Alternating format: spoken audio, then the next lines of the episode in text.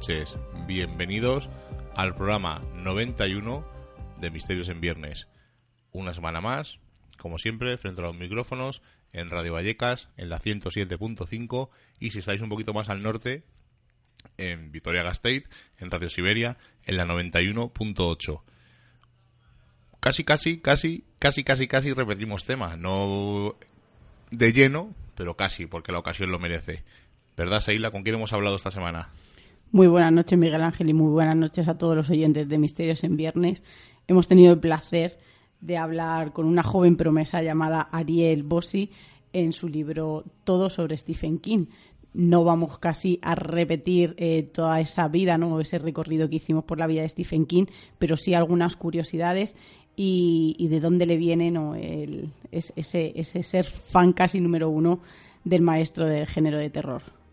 Es una charla que nos hemos alargado bastante, va a ocupar casi todo el programa. Y luego, pues para eh, acompañar un poco esta interesantísima entrevista con Ariel Bossi, hemos hablado sobre unos libros que posiblemente hayan escrito espíritus y luego indagaremos sobre ello. Y alguna lista pequeñita, la, avanzamos la semana pasada, sobre libros que posiblemente os interesen o gusten. Por lo menos mi lista es de los libros que más me han impresionado y Seila va a hacer una lista un poco más curiosa. Y a lo mejor, pues oye, os damos alguna idea para de cara a esta campaña navideña y por qué no regalar un libro que es, yo creo, una de las cosas más importantes porque es donde está la sabiduría y si además damos paso a, que la gente lo lea y gente se interese por estos temas, pues mejor que mejor. Los libros son pequeños tesoros que, yo creo que, están ahí para siempre y, que algún libro siempre que te marca. Eh, cuando, cuando lees un libro a veces eh, te recuerda ¿no? a la etapa en la que lo has leído. Creo que si alguna vez eh, echas de menos ¿no? o añoras aquella etapa, volver a releer esos libros te, te adentra otra vez en, aquel, en aquella época. Pues además es una de las cosas que hablamos con Ariel Bossi sobre releer libros, sobre la relectura de la obra de Kim, pero vamos, no adelantemos nada y vamos a pasar sin más preámbulo a las noticias. Noticias y agenda del misterio. Esta noche vamos a hablar de un médico en la India que cuenta como su ascenso o descenso al infierno.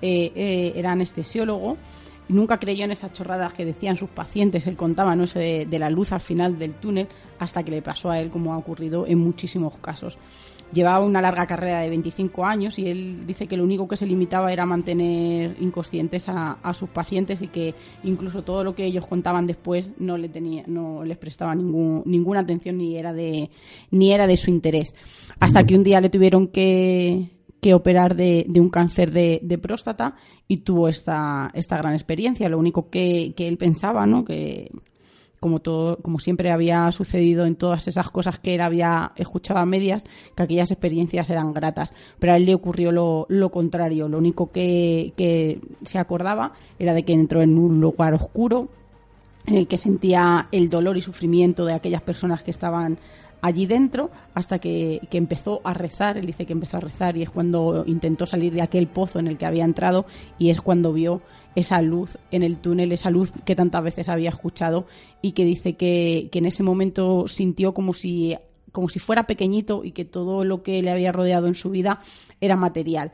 Cuando despertó de, la operación, contó lo que le había pasado. Dice que ninguno de sus compañeros eh, se lo creía debido a su anterior eh, pensamiento de todas estas experiencias pero sí que fue verdad lo que le ocurrió porque nada más eh, salir de la operación, de recuperarse, lo, que hizo fue vender todos sus bienes materiales, como coches, casas que tenía, y a partir de ahí eh, se hizo un gran gurú casi, eh, y lo que hace es terapias naturales e intentar ayudar a esta gente a atravesar y a entender estas experiencias que a veces todavía nos quedan muchas interrogantes.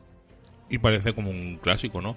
Cuántos científicos y cuántos doctores y gente reconocida ha cambiado su visión al vivir ciertas experiencias, como por ejemplo, eh, por poner un ejemplo así rápido, el doctor Gaona, aunque yo personalmente pienso que su cambio es debido a otra cosa, más material que eh, espiritual. Digamos. Bueno, pues aquí, mira, ocurrió todo lo contrario, y por eso me, llamó un poco la atención esta, esta noticia y que haya dejado todo y se dedique a, ayudar a, a estas personas incluso siendo tan incrédulo como, como lo era antes.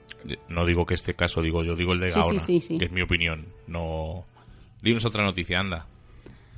Nos vamos a ir a, una noticia que saltó en 2008, pero que esta semana ha vuelto a, las redes, y es aquella astronauta francesa, nos acordamos, ¿no? Por la Tierra debe ser advertida antes de, su intento de, suicidio.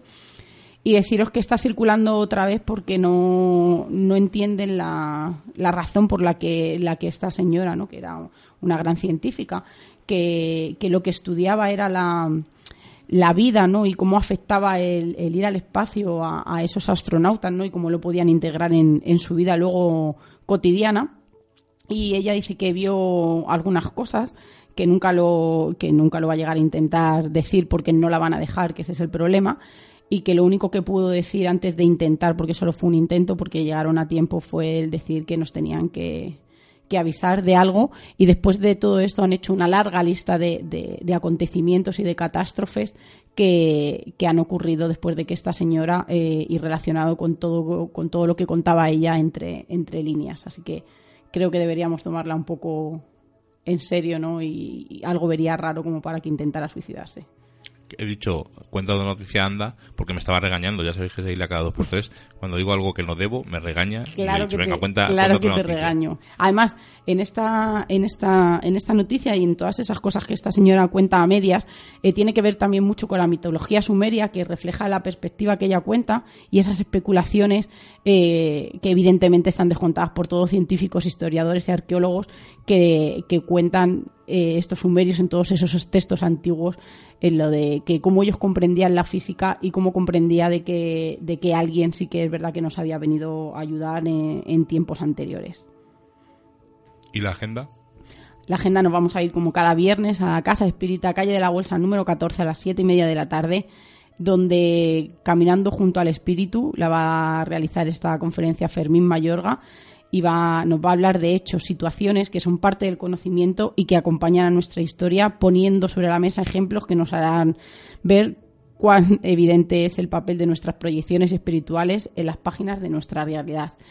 Y luego nos vamos a ir a la 32 segunda edición del Congreso Magic Internacional, que este año se hace en Barcelona es una, es una de las mayores ferias de Europa para el esoterismo, la magia y otros tipos de recursos, donde va a haber un montón de expertos, donde va a haber actividades, grabación del programa Need de Mystery, conferencias en las que vamos a poder ver a David Cuevas, a Jesús Ortega, a Jesús Callejo, a Ángel Briongo y talleres en los que podrá ser este congreso muy participativo y va a ser desde el viernes 2 de diciembre hasta el domingo 4, como os he dicho, en Barcelona. ¿Tiene precio la entrada? Sí, eh, se puede ver porque tiene diferentes precios según los días que vayas. Vale, pero hay que dejarlo claro que no es, sí, no, es gratuito porque si no lo hubiera dicho o, solidario como otros que hemos dicho. Bueno, pues ya sin más dilación, nada más en la agenda. Nada más. Ya entramos casi, casi, casi, casi en diciembre y no... Entramos al parón navideño. Sí, ya tenemos el parón navideño. Ya se dije en el misterio tres parones, Navidad, Semana Santa y verano, que nunca pasa nada en el misterio. Bueno, pues sin más dilación, vamos a entrar con la entrevista a nuestro compañero y amigo Ariel Bossi, sobre el que hablamos sobre Stephen King, el motivo de publicar su obra. El libro se llama Todo sobre Stephen King, está a la venta en España. Es un volumen grande, lo recordaré en la entrevista, así que sin más preámbulos, damos paso a Ariel Bossi.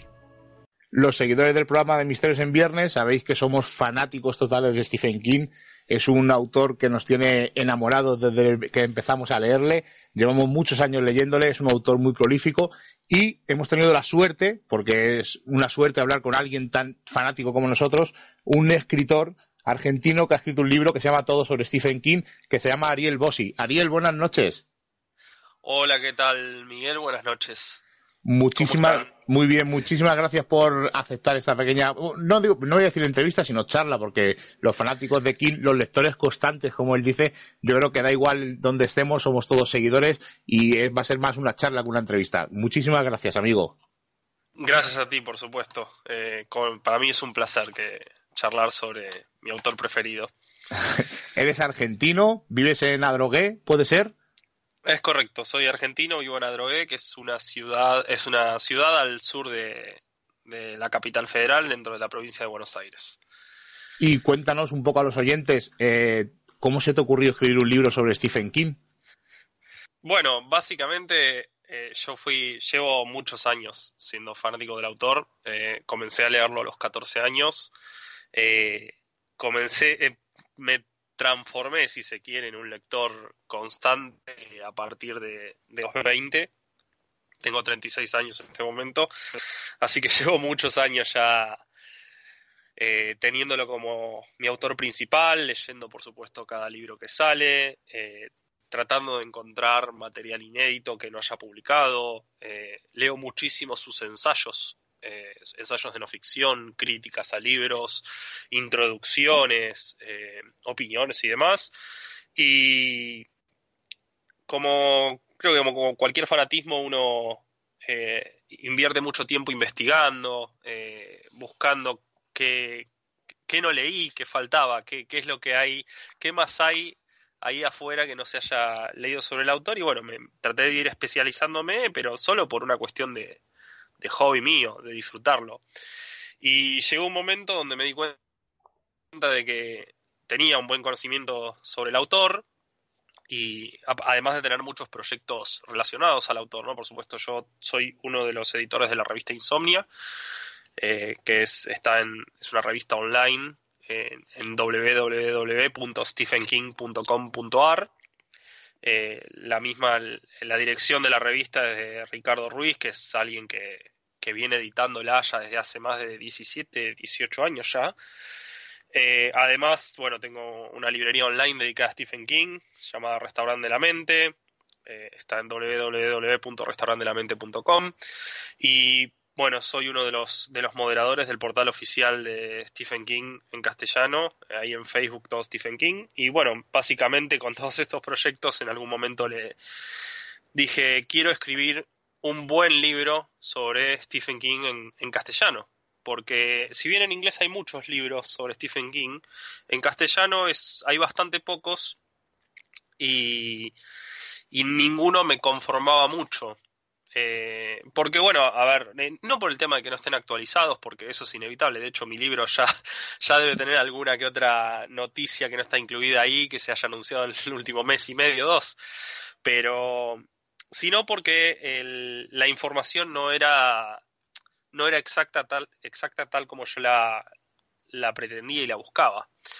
Entonces propuse, le propuse a la editorial a Penguin Random House, eh, bajo el sello de Plaza Ganes, que les envié una, una, propuesta con todo bien diagramado, yo ya tenía contacto con la editorial y les gustó, les gustó, estuvieron de acuerdo, me dijeron, mira, la propuesta nos encanta, pero tenemos que averiguar si es legal. Eh, por un tema de derechos, ¿no? Por supuesto, hablar con, con el propio autor. Eh, eh, enviaron la, la, consulta a la oficina de Stephen King y al poco tiempo Stephen King autorizó la escritura del libro. Esto fue en el año 2012.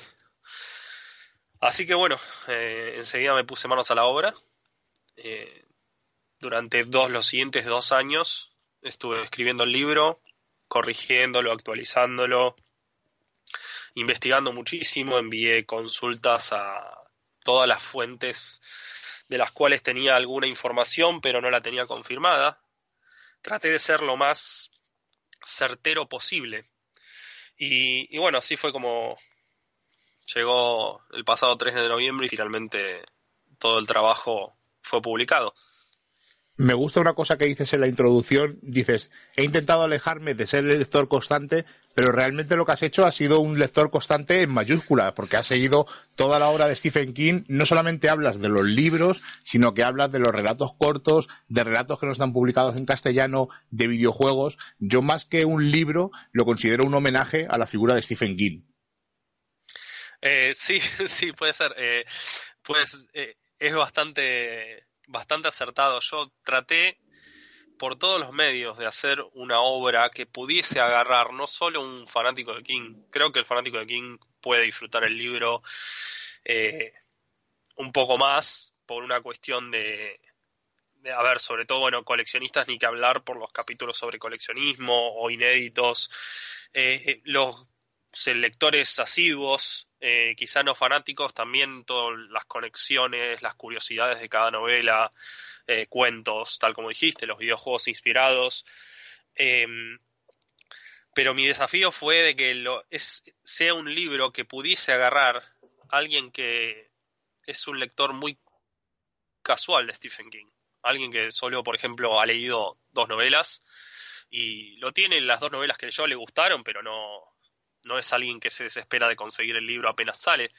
Y me, me gustaría, por supuesto, que, que los lectores eh, dentro de este grupo encuentren la obra interesante. A mí, a nivel personal, me gustan eh, las biografías, eh, las autobiografías, suelo, suelo tratar de leerlas de gente por ahí que he leído muy poco o qué sé yo, leí, no, me entero, me enteré de la vida a través de los medios. La, por ejemplo, la, la, biografía, la autobiografía de Steve Jobs, la, he disfrutado y claro, me gustaría que justamente que también ese público que quizás no conoce a King, eh, a partir de mi libro, le interese leer más sobre, sobre Steve.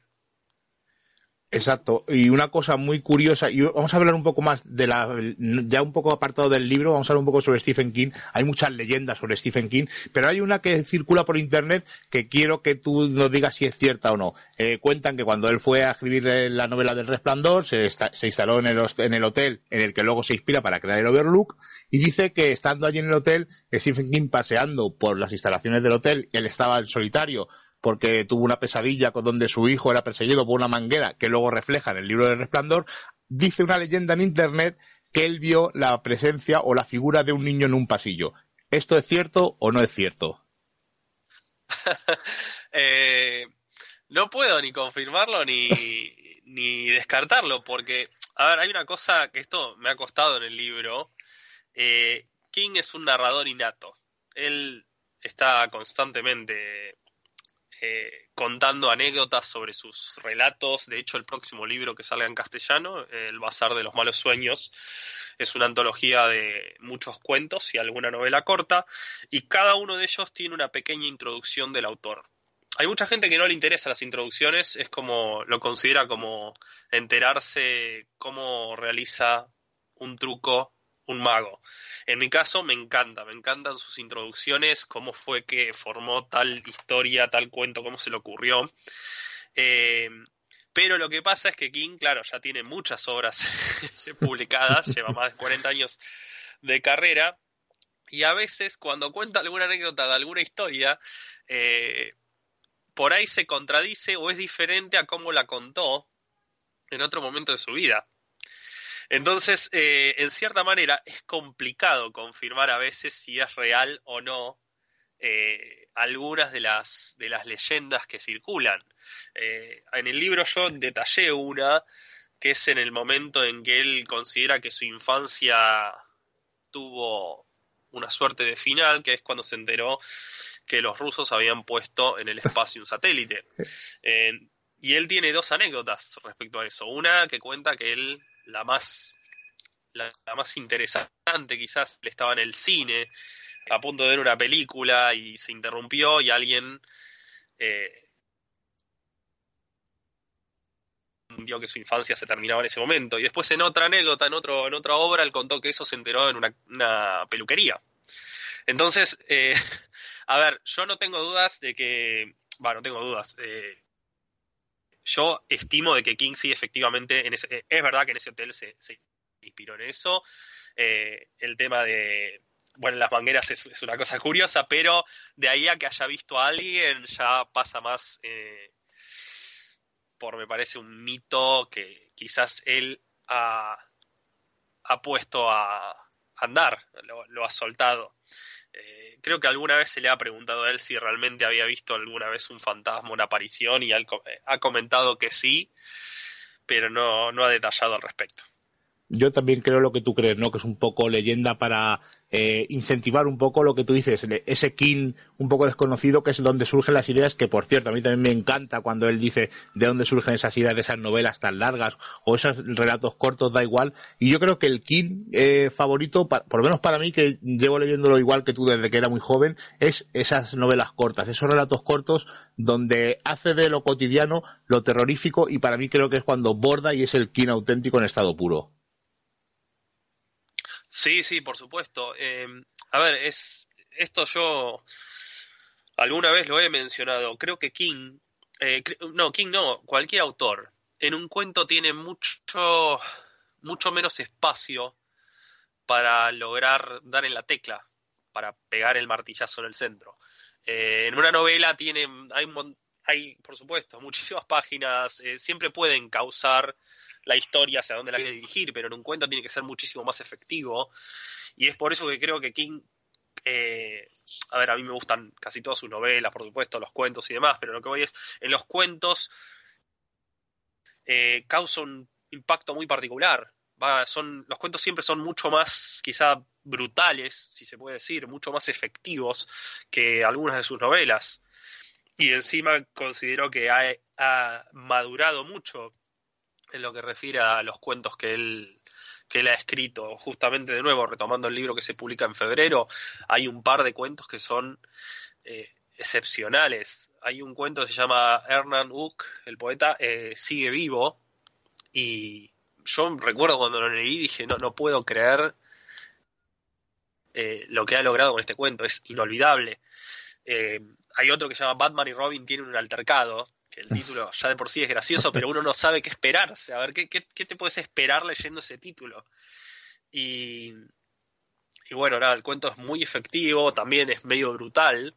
Creo que King eh, es muy visual en sus cuentos. De hecho, en El umbral de la noche, su primera colección de cuentos, su primera antología, él cuando tuvo eventos de firmas posteriores a la publicación, él eh, siempre mencionó que le gustaba mucho que la gente trajera, llevase ese libro a firmar, porque lo entendía, cada uno de esos cuentos como pequeñas películas. Y es verdad, si uno lee los cuentos de, del umbral de la noche, son súper visuales, todos. Son cuentos que uno los eh, a ver, si cualquier director de cine dice esto se podría adaptar enseguida, no es casual que muchos de los cuentos tengan adaptación. Sí, además es una cosa muy curiosa porque no suele tener suerte con las adaptaciones a, a cine. salvo, salvo La Niebla, Cadena Perpetua, eh, películas así muy selectas, el resto han pasado más sin pena ni gloria que siendo grandes películas cuando son grandes libros y parece que no hay directores que lleguen a captar el espíritu King. Sí, estoy de acuerdo, estoy completamente de acuerdo. Eh, es, eh, es bastante común que cuando sale una nueva película de King, eh, la mayoría del público cruce los dedos y diga, por favor, que esta no sea tan mala.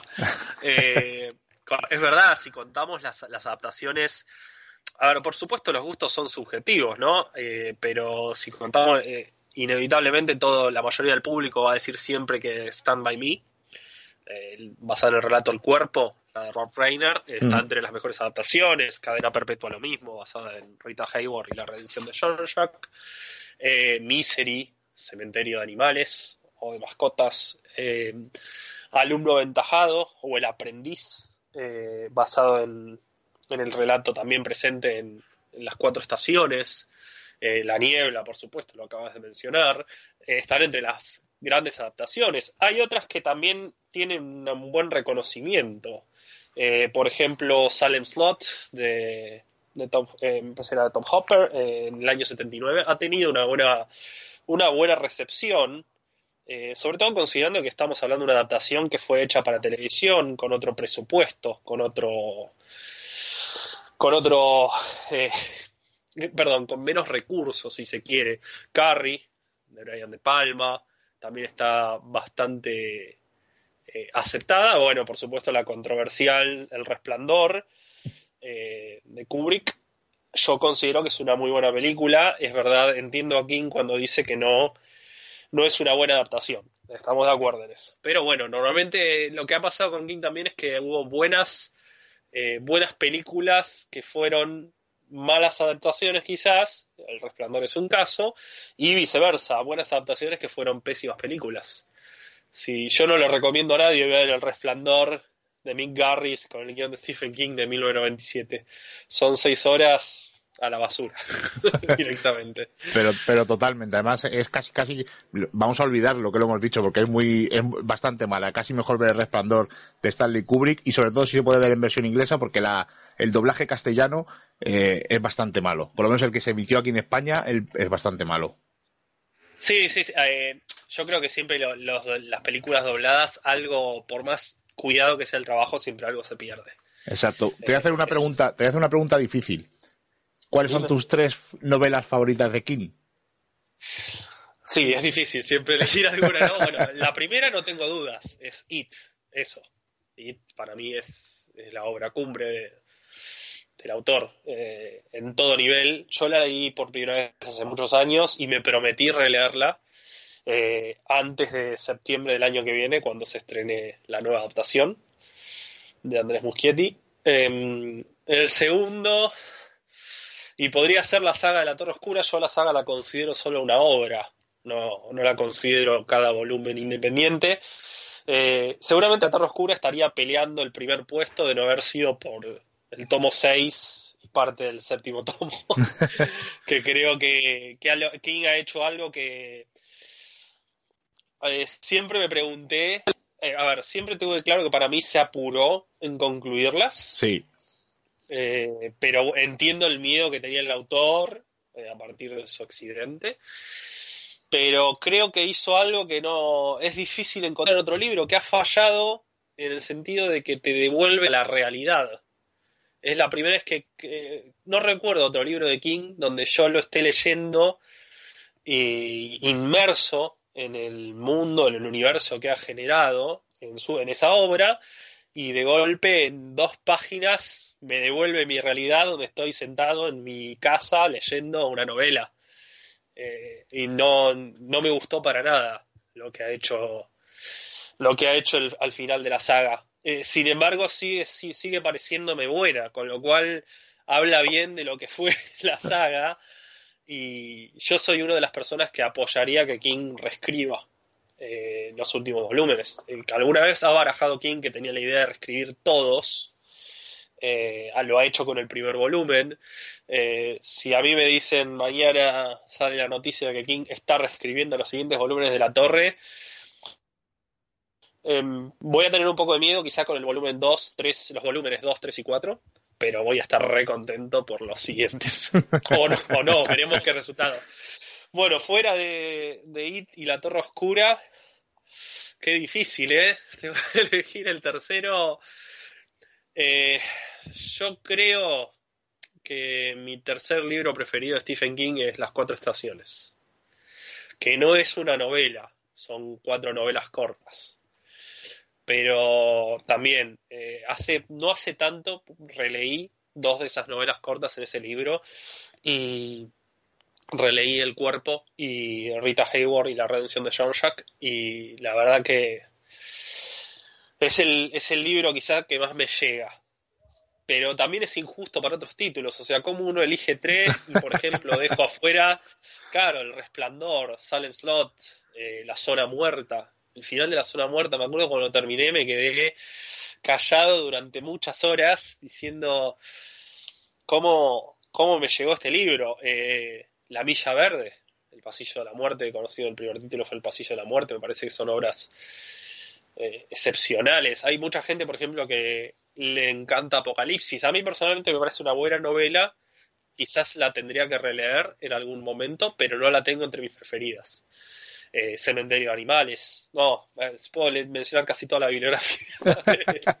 Pero a mí me pasa igual, ¿eh? es muy difícil elegir tres. Yo mi favorita de todas, te lo digo sin lugar a dudas, es un saco de huesos. Es de las primeras que leí de más joven, me impresionó mucho y, siempre tengo ese buen sabor de boca. Luego metería Insomnia, me gusta muchísimo también. Es un King un poco más desconocido, Insomnia, el juego de Gerald. Esa época de King es un poco más desconocida, pero es muy, muy recomendable y, sobre todo volver a releerla, ¿no? Ganan un montón los libros de King al releerlos.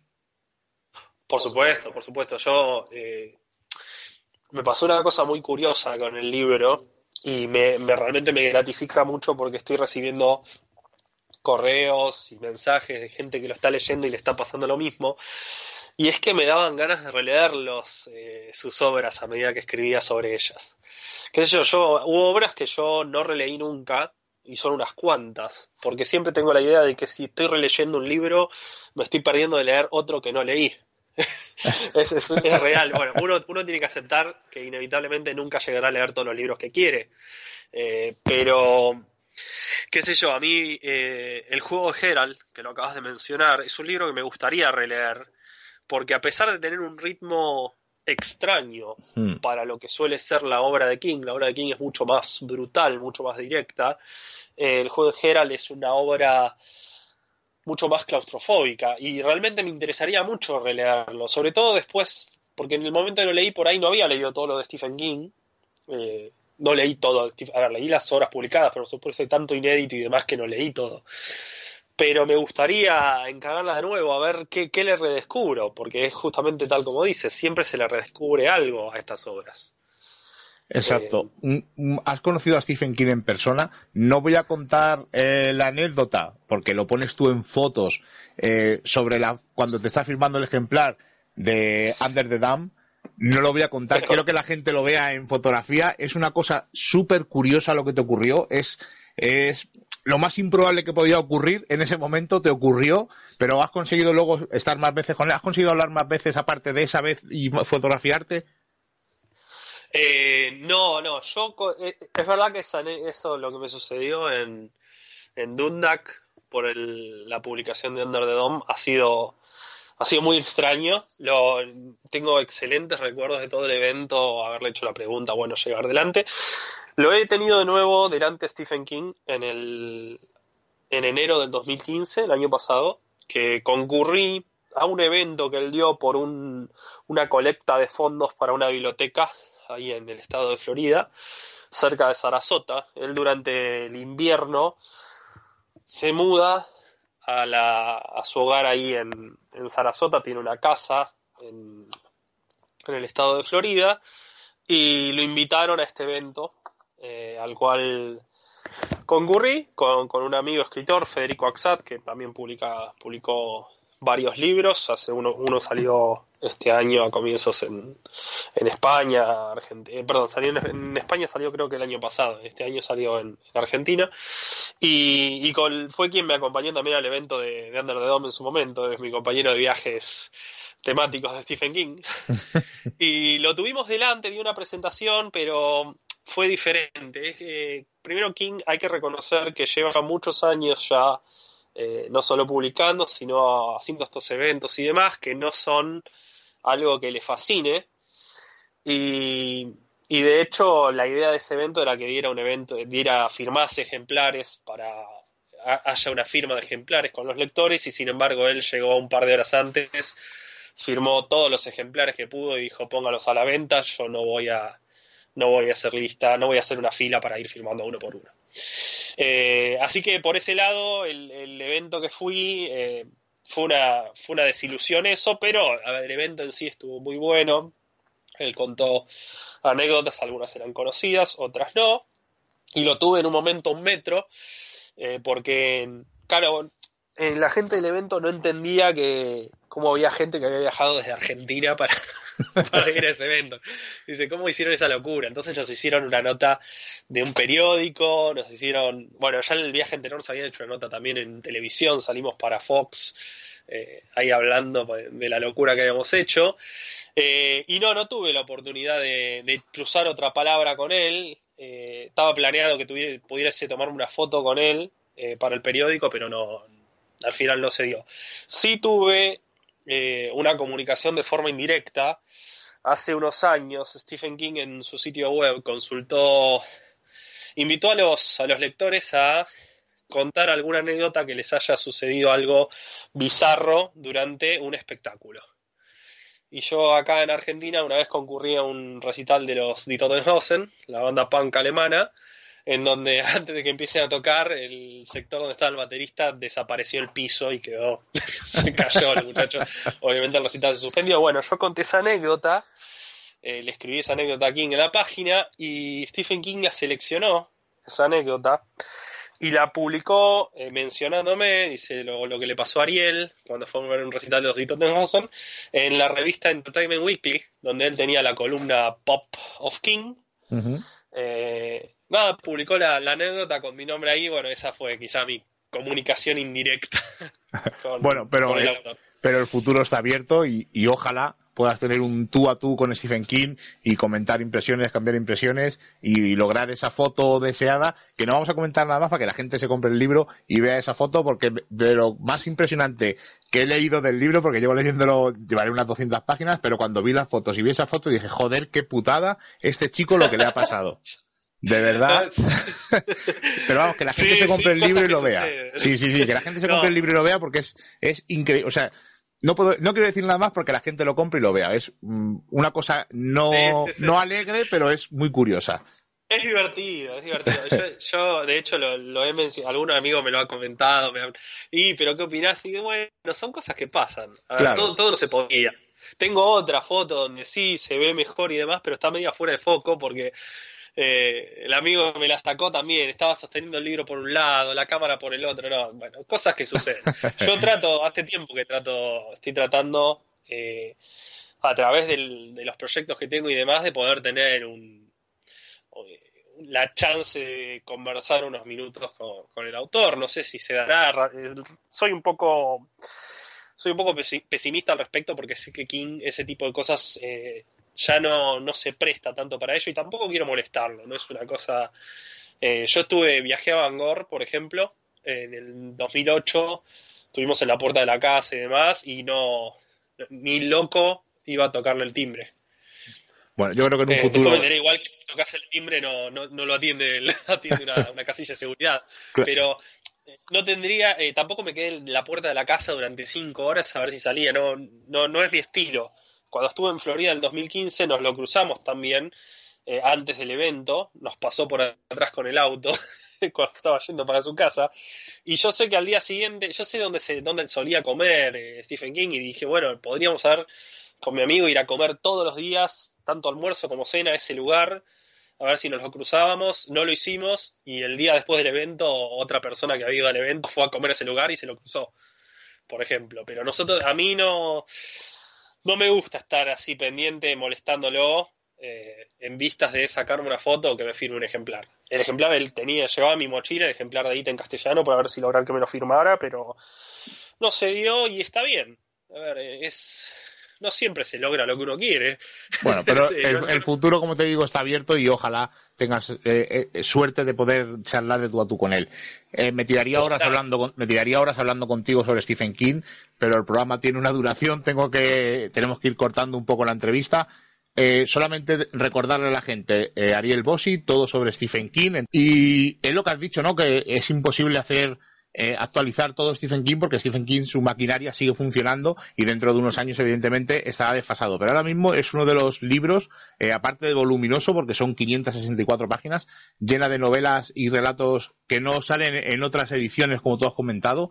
Es, mm, no voy a decir que es un diccionario, pero insisto, es un homenaje a la figura de Stephen King es sobre todas sus novelas, todas sus historias. Es imposible porque eh, lo comentas en el libro. Tiene un montón de libros donde escribe epílogos, escribe eh, dedicatorias, aparte de las columnas. O sea, sería imposible una labor muy, muy, muy meticulosa decir todo lo que hace Stephen King porque es una persona súper polifacética y escribe en un montón de sitios. Pero lo que sí quisiera, y ojalá, si vienes aquí alguna vez a España a promocionar tu libro, conocernos en persona y que me lo dedicara sería todo un placer. Eh, sí, por supuesto. Yo el año que viene eh, voy a viajar a España. En el 2017 estaré en España seguramente entre mayo y junio. Eh, así que sería un placer, por supuesto, poder conocerte, darte la mano, firmarte el ejemplar y conversar un rato más sobre, sobre nuestro autor preferido. pues sería una, sería una conversación larga porque estaríamos frente a un café hablando sobre King y divagando como a mí, por lo menos a mí me gusta eh, sobre sus novelas, sus personajes y todo lo que tiene Stephen King, porque es una persona desde luego digna de admirar, igual que tú, la labor que has hecho con este estupendo volumen. Muchas gracias, no, pues la verdad que agradezco mucho tus comentarios. Eh, digo lo, que digo siempre al respecto, ojalá el libro esté eh, se disfrute y esté a la altura de las expectativas y me encantaría justamente que, atraiga más lectores al, autor que yo tanto admiro. Eh, este trabajo básicamente es un trabajo de... es un libro en donde trato de plasmar cómo por las razones por las cuales Stephen King es tan admirado entre la comunidad literaria. Pues con esas palabras nos despedimos. Muchísimas gracias, Ariel. Y oye, que te tomo la palabra y si vienes aquí a España nos vemos en persona. Cuenta con ello. En el año que viene, entre mayo y junio, estaré por allá, te escribo antes y, y nos juntamos. Ok, perfecto. Muchísimas gracias, Ariel. Y un abrazo muy grande, amigo. Un abrazo muy grande a vos. Gracias, Miguel. Y dejamos a Ariel con su libro Todo sobre Stephen King. Visitará España el año que viene. Iremos dando fechas por si alguien quiere que vaya a, a firmarle el libro o conocerle en persona. Y vamos a hablar de esos otros libros que hemos comentado así por encima, ¿no? Unos libros extraños, escritos, no sabemos si por espíritus, por fantasmas, libros escritos mediante posesiones, una lista pequeñita, son unos poquitos autores. Eh, era difícil encontrar autores que entraran dentro de esta categoría que hemos querido buscar, ¿verdad, Seila? Sí, porque Pactos con el Diablo también hay, hay, hay muchos testimonios, hay mucha información de, de escritores que habían hecho un pacto con, con el diablo para poder, para poder escribir, pero nos hemos centrado más en la parte de, de espíritus y de fenómenos paranormales. Pues cuéntanos el primer caso. Pues voy a hablaros de Per Curran y Patty Work, que es uno de los más famosos casos de, de escritores fantasmas, entre comillas. Y es una mujer de San Luis, Missouri, que a partir de 1913 creó una serie de novelas que, según ellas, fueran, fueron dictadas por un espíritu llamado Patience Work aunque Curran no tenía ningún interés por el espiritismo, no tenía ninguna idea sobre esta doctrina, eh, dice que, un día la persuadieron para, para participar en una, sesión. Mediante el uso del tablero Ouija, Curran deletreó el nombre de Patience Ward, una mujer natural de Dorset, Inglaterra, en el siglo XVII, que emigró a América y que fue, asesinada por, que fue asesinado por los nativos americanos. A partir de ese momento, Curran y Ward se convirtieron en las más extrañas colaboradoras literarias de todos los tiempos. Eh, se dice que Curran entraba en trance mientras el espíritu de Ward le dictaba palabra tras, palabra, cuyo resultado fueron varias novelas eh, elogiadas incluso por, por, los críticos de la época. Dice que era muy impactante, ¿no? Porque Curran eh, carecía de educación, de conocimiento histórico, que no era una persona que, que hubiera escrito nunca en su vida pero que creen que los escépticos decían que los escépticos, perdón, que, Curran tenía esa capacidad de, de trabajo, ¿no? Que, que, lo puede todo y que no era posible que un espíritu la, la dictara todo aquello maravilloso que, que estaba escribiendo, sino que era alguien físico la que se lo estaba haciendo con ayuda de su gran trabajo. Y es que en esta época que has comentado eh, había un, un creciente fervor sobre el espiritismo. Recordemos que es el autor de Sherlock Holmes, así Arthur Conan Doyle, era uno de los fervientes seguidores y hacía muchas sesiones, porque uno de sus motivos, y vamos a recordarlo brevemente, es que quería contactar con un hijo suyo fallecido durante la Primera Guerra Mundial. De esto, ahí podéis ver la serie de Houdini. Houdini también estaba en esta época. Él quería contactar con su madre, quería lo hemos contado en anteriores sí, programas. Y es que eh, las sesiones de espiritismo era como quedar a tomar café. Sí, la, la, además estaba todo, las ouijas, mediums, mesas parlantes, uh -huh. de todo ello hemos hablado más de una vez, pero recalcar que esa época era un fervor creciente sobre el mundo del espiritismo. Entonces, eh, cosas como esta que hemos contado, pues casi casi eran el pan nuestro de cada día. Vamos a hablar de otro escritor, se llama James Merrill, y es sobre todo eh, famoso porque escribió poemas. Ganador en 1983 del National Book Critics Circle Award, eh, Merrill admitió haber usado la Ouija para crear su épico poema La luz cambiante de Sandover. Según explicó este hombre, utilizó la Ouija en la década de 1950 con unos amigos y al parecer consiguió contactar con los espíritus de los autores Wallace Stevens y W.H. Auden, así incluso como con el padre de Merrill y otros padres de uno de los amigos que estaban allí. Eh, fue a partir de estas sesiones en las que creó el aclamado poema. Eh, dicen que el poema, el gran poema de Merrill, eh, se cuestiona sobre lo que se sabía acerca del universo y dicen que no hay precedentes en la poesía moderna. Desde luego, un caso curioso utilizando la Ouija. Háblanos sobre otro autor, Seila. Vamos a hablar de Jane Robert y un personaje llamado Seth. Y es uno de los más extraordinarios eh, de la escritura canalizada y es el de James, quien afirmó haber recibido información de una personalidad espiritual llamada Seth. Dice que todo comenzó en 1963 cuando Jane que ya era escritora, y, su esposo Rob, un artista, comenzaron a experimentar con una tabla Ouija con el único objetivo de, desarrollar sus capacidades psíquicas. Para su sorpresa, en una de estas sesiones apareció una entidad llamada Seth y comenzó diciéndole a Jane, letra por letra, información extraordinaria sobre la vida, la condición humana, el potencial de la experiencia humana.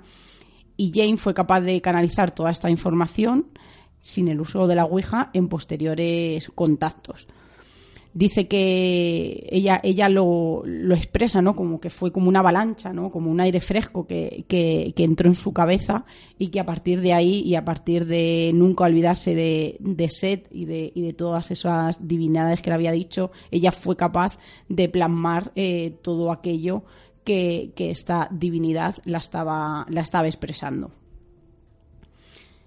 Pues vamos a hablar de la última autora, se llama Emily Grant, y escribió un libro en 1917 que se llama Jap Herrom, una novela escrita a partir de la Ouija. Ya con este título creo que deja claro, pero lo que os va a sorprender, o por lo menos a mí me sorprendió cuando he visto la, información sobre esta mujer, es que dice que ella llegó a contactar con Mark Twain, autor de clásicos como Huckleberry Finn, por ejemplo. Eh, murió en 1910, o sea que siete años después llegó a contactar, o seis años después llegó a contactar con esta mujer, supuestamente. Eh, los críticos de la época no se mostraron impresionados y dijeron que no era un libro de, de este hombre y que el libro era un poco eh, vulgar. Se lo ridiculizaron en exceso y la novela fue retirada de, la, de las tiendas. Pero si actualmente hacemos una búsqueda y queremos comprarla, por ejemplo en tiendas como Amazon, la podemos encontrar. ¿Sabes a mí lo que me impresiona de toda esta época? Aparte del circo, ¿no? Como he dicho, que quedaban a tomar el té y hacían una sesión de Ouija o de mesas parlantes o de cualquier otra técnica que me parece muy bien, ¿no? Porque fueron casi los impulsores, ¿no? Para que para que se siguiera ese camino es eh, testimonio de toda esta gente, sobre todo de, de estos escritores, que han llegado a tener hasta incluso más de 1.500 sesiones, que me parece una, una burrada y, tendría mil preguntas que hacerles y cada vez que hacían una sesión eh, ocurría si, si todo aquello que les dictaban era casi de una forma eh, automática lo que lo que podían escribir no que yo creo que, sería un tema no que, es una pena que ya no podamos hacerles esas preguntas pero lo que más me son los datos las sesiones tan numerosas que hacía que es que en alguna sesión incluso podía haber más de 20 personas que se lo tomaban como, como un juego y que se lo tomaban casi como un modo de vida. Eh, voy a hacer una, una ouija para poder, para poder escribir. Pero mm, si aceptamos, por ejemplo, que estas personas entraban en trance y, o, en unidad y escribían una novela, como hay pintores o como hay médicos psíquicos, eh, no sé el grado de o sea, no sé cuántas sesiones harían falta para poder escribir una novela. Porque claro, si estamos hablando de una novela de 50 páginas, me parece mm, razonable dentro de una, incluso una sesión, bueno, razonable, un poco apurado, pero razonable escribir unas 50 páginas en una sesión de unas 4 o 5 horas.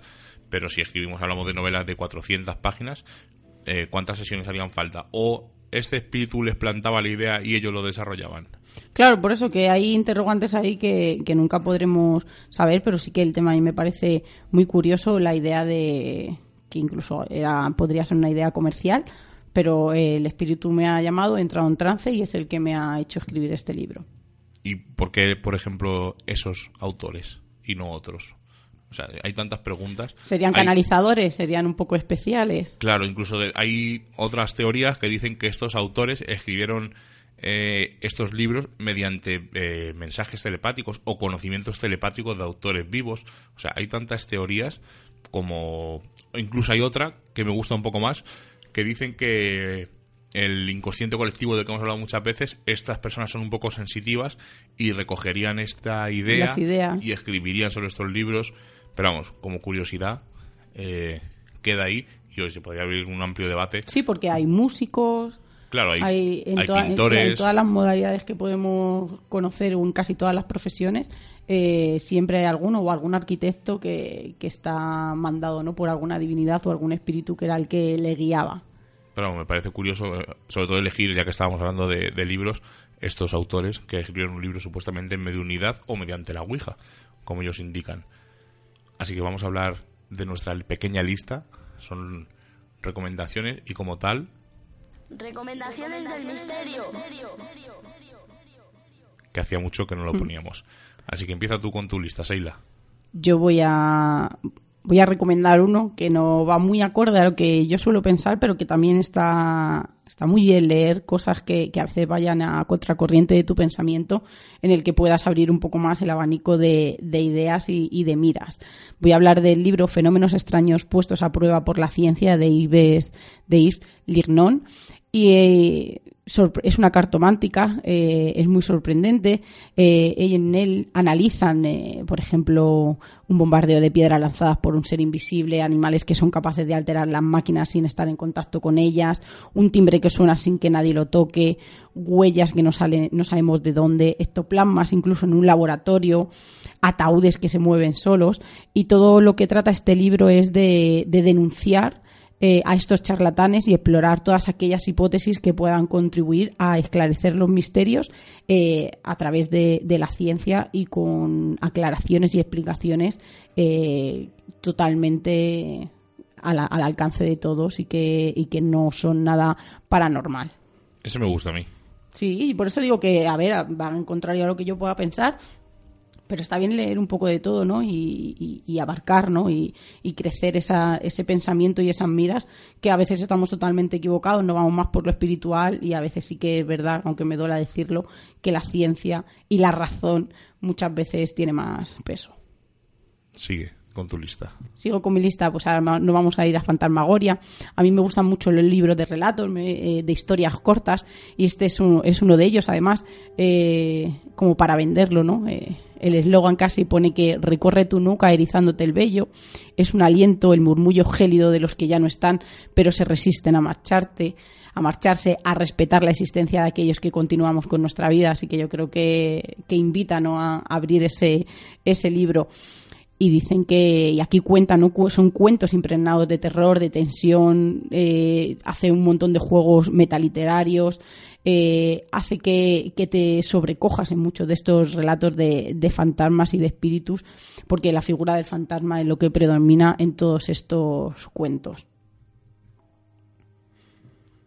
También voy a ir, este me gustó especialmente, La mano en el espejo de Janis Durgan, y, deciros y comentaros un poco que, es una señora a la que se le muere se le muere el marido y en los aniversarios empieza a ver como huellas extrañas. Ella al principio no quiere reconocerlo las luces parpadean eh, en fechas eh, muy muy programadas y muy importantes para ellos. Esta mujer sigue haciendo su vida eh, la rehace concretamente y siguen pasando los aniversarios cosas que no tienen explicaciones. Eh, lo que me gusta es que tiene documentación, tiene fotos que, las puede ver todo el mundo, que están dentro, dentro del libro y me gusta por cómo esta mujer, al no entender lo que la está ocurriendo, intenta buscar eh, por medio de la ciencia eh, va a mediums, va a gente que entiende un poco de espíritus, ¿no? Y la llevan a otro mundo y, la explican lo que, lo que está ocurriendo y cómo su marido intenta intenta decirle que siga su camino, que no pasa nada, pero que, que no se olvide de él y por eso en las fechas señaladas es como si le dejara un pequeño regalo suyo. Y luego nos vamos a ir con un clásico, creo que, que todos los amantes del misterio lo tenemos casi como en, la primera estantería, eh, La vida después de la vida de Raymond Moody, que es los relatos de algunos de, sus conocidos que le incitaron a internarse en el problema del proceso de la muerte. Y es una recolección de datos de numerosos testimonios de que durante la muerte clínica tuvieron visiones extracorporales y yo creo que ha sido uno de los primeros que nos ha dado nos ha dado ¿no? y nos ha hecho imaginar cómo puede ser esta experiencia, esas visiones, esa luz, esos detalles de todo de todas esas personas que, han sufrido este tipo de, experiencias y cómo y cómo abordarla. Creo además, bueno, es un clásico de la literatura, Creo que hubo segunda parte que hay más vida después de la vida. Vida después de la muerte, ¿no? O vida después de la muerte o algo así. Creo que hay dos o tres libros más de Moody, pero vamos, el vida mm. después de la vida es el más el icónico, es imprescindible.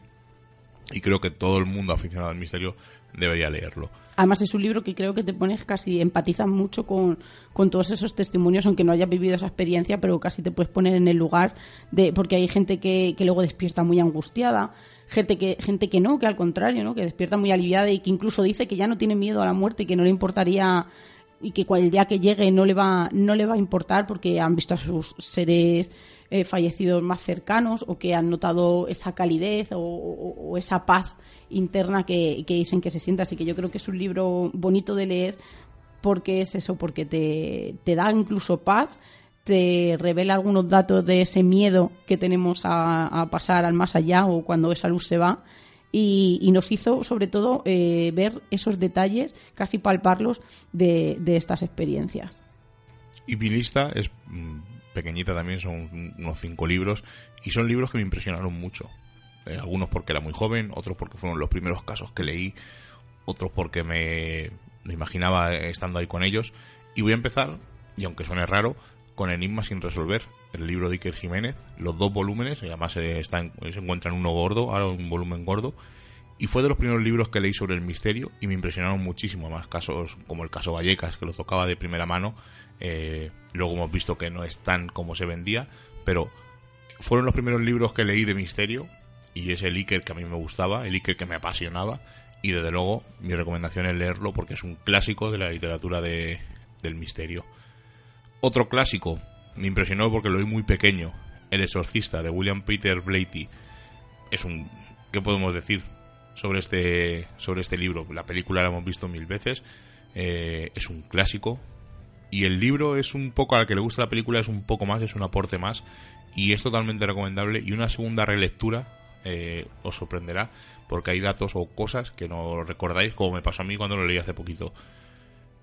Un clásico, moderno, ojo, tiene un par de años. Estoy bien, de JJ Benítez. vida después de la vida. Y estoy bien de venir a ir juntos en un mismo pack, porque es, es imprescindible. Es el Benítez que me hizo reengancharme de nuevo a Benítez. Ya sabéis que yo soy Lego en el tema Omni.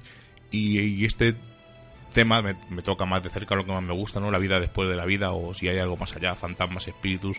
Y este recopilación de casos es increíble. Además, lo he dicho varias veces en la radio y lo voy a repetir. Según lo acabé de leer, le di la vuelta y volví a empezar a leerlo porque me impresionó tanto. Y me reencontré con Benítez. Y bueno, de momento sigo leyendo sus libros. Pero qué bonito es cuando son libros algunos, ¿no? Como este te hace el nudo la garganta y casi tienes que parar. Es desde luego de los mejores que he leído de Benítez. Lo he dicho en la entrevista, en mi libro favorito de Stephen King, Un saco de huesos. Eh, un escritor se le muere a su mujer, se queda bloque se bloquea el bloqueo del escritor, como habla muchas veces Stephen King sobre sus libros, decide viajar a otros, decide mudarse, empezar una nueva vida, a ver si vuelve a escribir, y empiezan a ocurrir una serie de casos y cosas que mejor leerlo y, descubrirlo. Hay una versión fílmica que no es muy buena, no hace justicia al libro. Además, es de estos libros que es que me bajaba del autobús y seguía leyendo por la calle y me chocaba con la gente porque no podía soltarlo. Para mí, el libro por excelencia de Stephen King, mi libro de cabecera de Stephen King, aunque luego me gustan casi todos, pero creo que, aparte de que era joven cuando lo leí, me impresionó muchísimo. Y por último, no he querido dejar este libro, no es un libro en sí, sino que es una guía, y es la guía del terror, de Lorenzo Fernández Bueno es el primer libro, eh, no es el primer libro que leí de Lorenzo Fernández Bueno, pero sí es el primer libro que me hizo viajar a los sitios cuando me empecé a interesar por el misterio y decir, ojalá pudiera ir a tal sitio, pudiera ir a Belmez, pudiera ir a, a muchos lugares, a la Musara, a, y poco a poco lo vamos consiguiendo y desde luego me hizo viajar y es lo que os digo, es una guía, incluso dice sitios donde podéis eh, dormir, que están cercanos, eh, una guía, como una guía de viaje, pero del misterio. A mí, desde luego, de los libros de Lorenzo Fernández Buenos, que más me gusta. Eh, que has dicho, fíjate, ¿no? Eh, lo leí en una época, a lo mejor era muy joven y estaba recordando que, yo mi primer libro que, leí sin que me obligaran, como, en el cole, fue un fin de semana que estaba aburrida en casa de mis abuelos y fue Viven. Pues yo creo que tendría unos 11 o, 12 años y me marcó muchísimo eh, ese libro, pero lo he vuelto a leer y me ha seguido marcando porque creo que es un libro que, que pone los pelos de punta pero para que veas lo relacionado que está o lo que te puede marcar, yo uno de los casos de misterio, no es, no es de misterio, pero bueno, podría entrar porque lo, lo han dicho muchísimas veces en programas como puede ser Cuarto Milenio, me da mucho respeto y me da mucho casi sentimiento eh, toda, toda la gente y todos los fallecidos olvidados, por ejemplo, en el Everest. Y todos los casos de, de desapariciones eh, en aviones o incluso en la nieve o accidentes eh, que ha habido ocurridos o desapariciones eh, increíbles y que no nunca se saben me llama muchísimo la atención y creo que uno de los motivos fue la lectura de, aquel libro no tan prematuro como, podía ser que era que era una niña y me marcó mucho y me, y me hizo el clic a, a interesarme por todos esos accidentes y por todas aquellas desapariciones inexplicables. Es que es una cosa muy importante, ¿no? Lo que hemos dicho. O sea, no, no que sea importante, sino que marca mucho en el momento en que tú leas o veas algo. Eh, no es lo mismo ver una película con pues, los 37 años que tenemos ahora a verla con 14. Estás más abierto, no has visto tanto cine a lo mejor como ahora.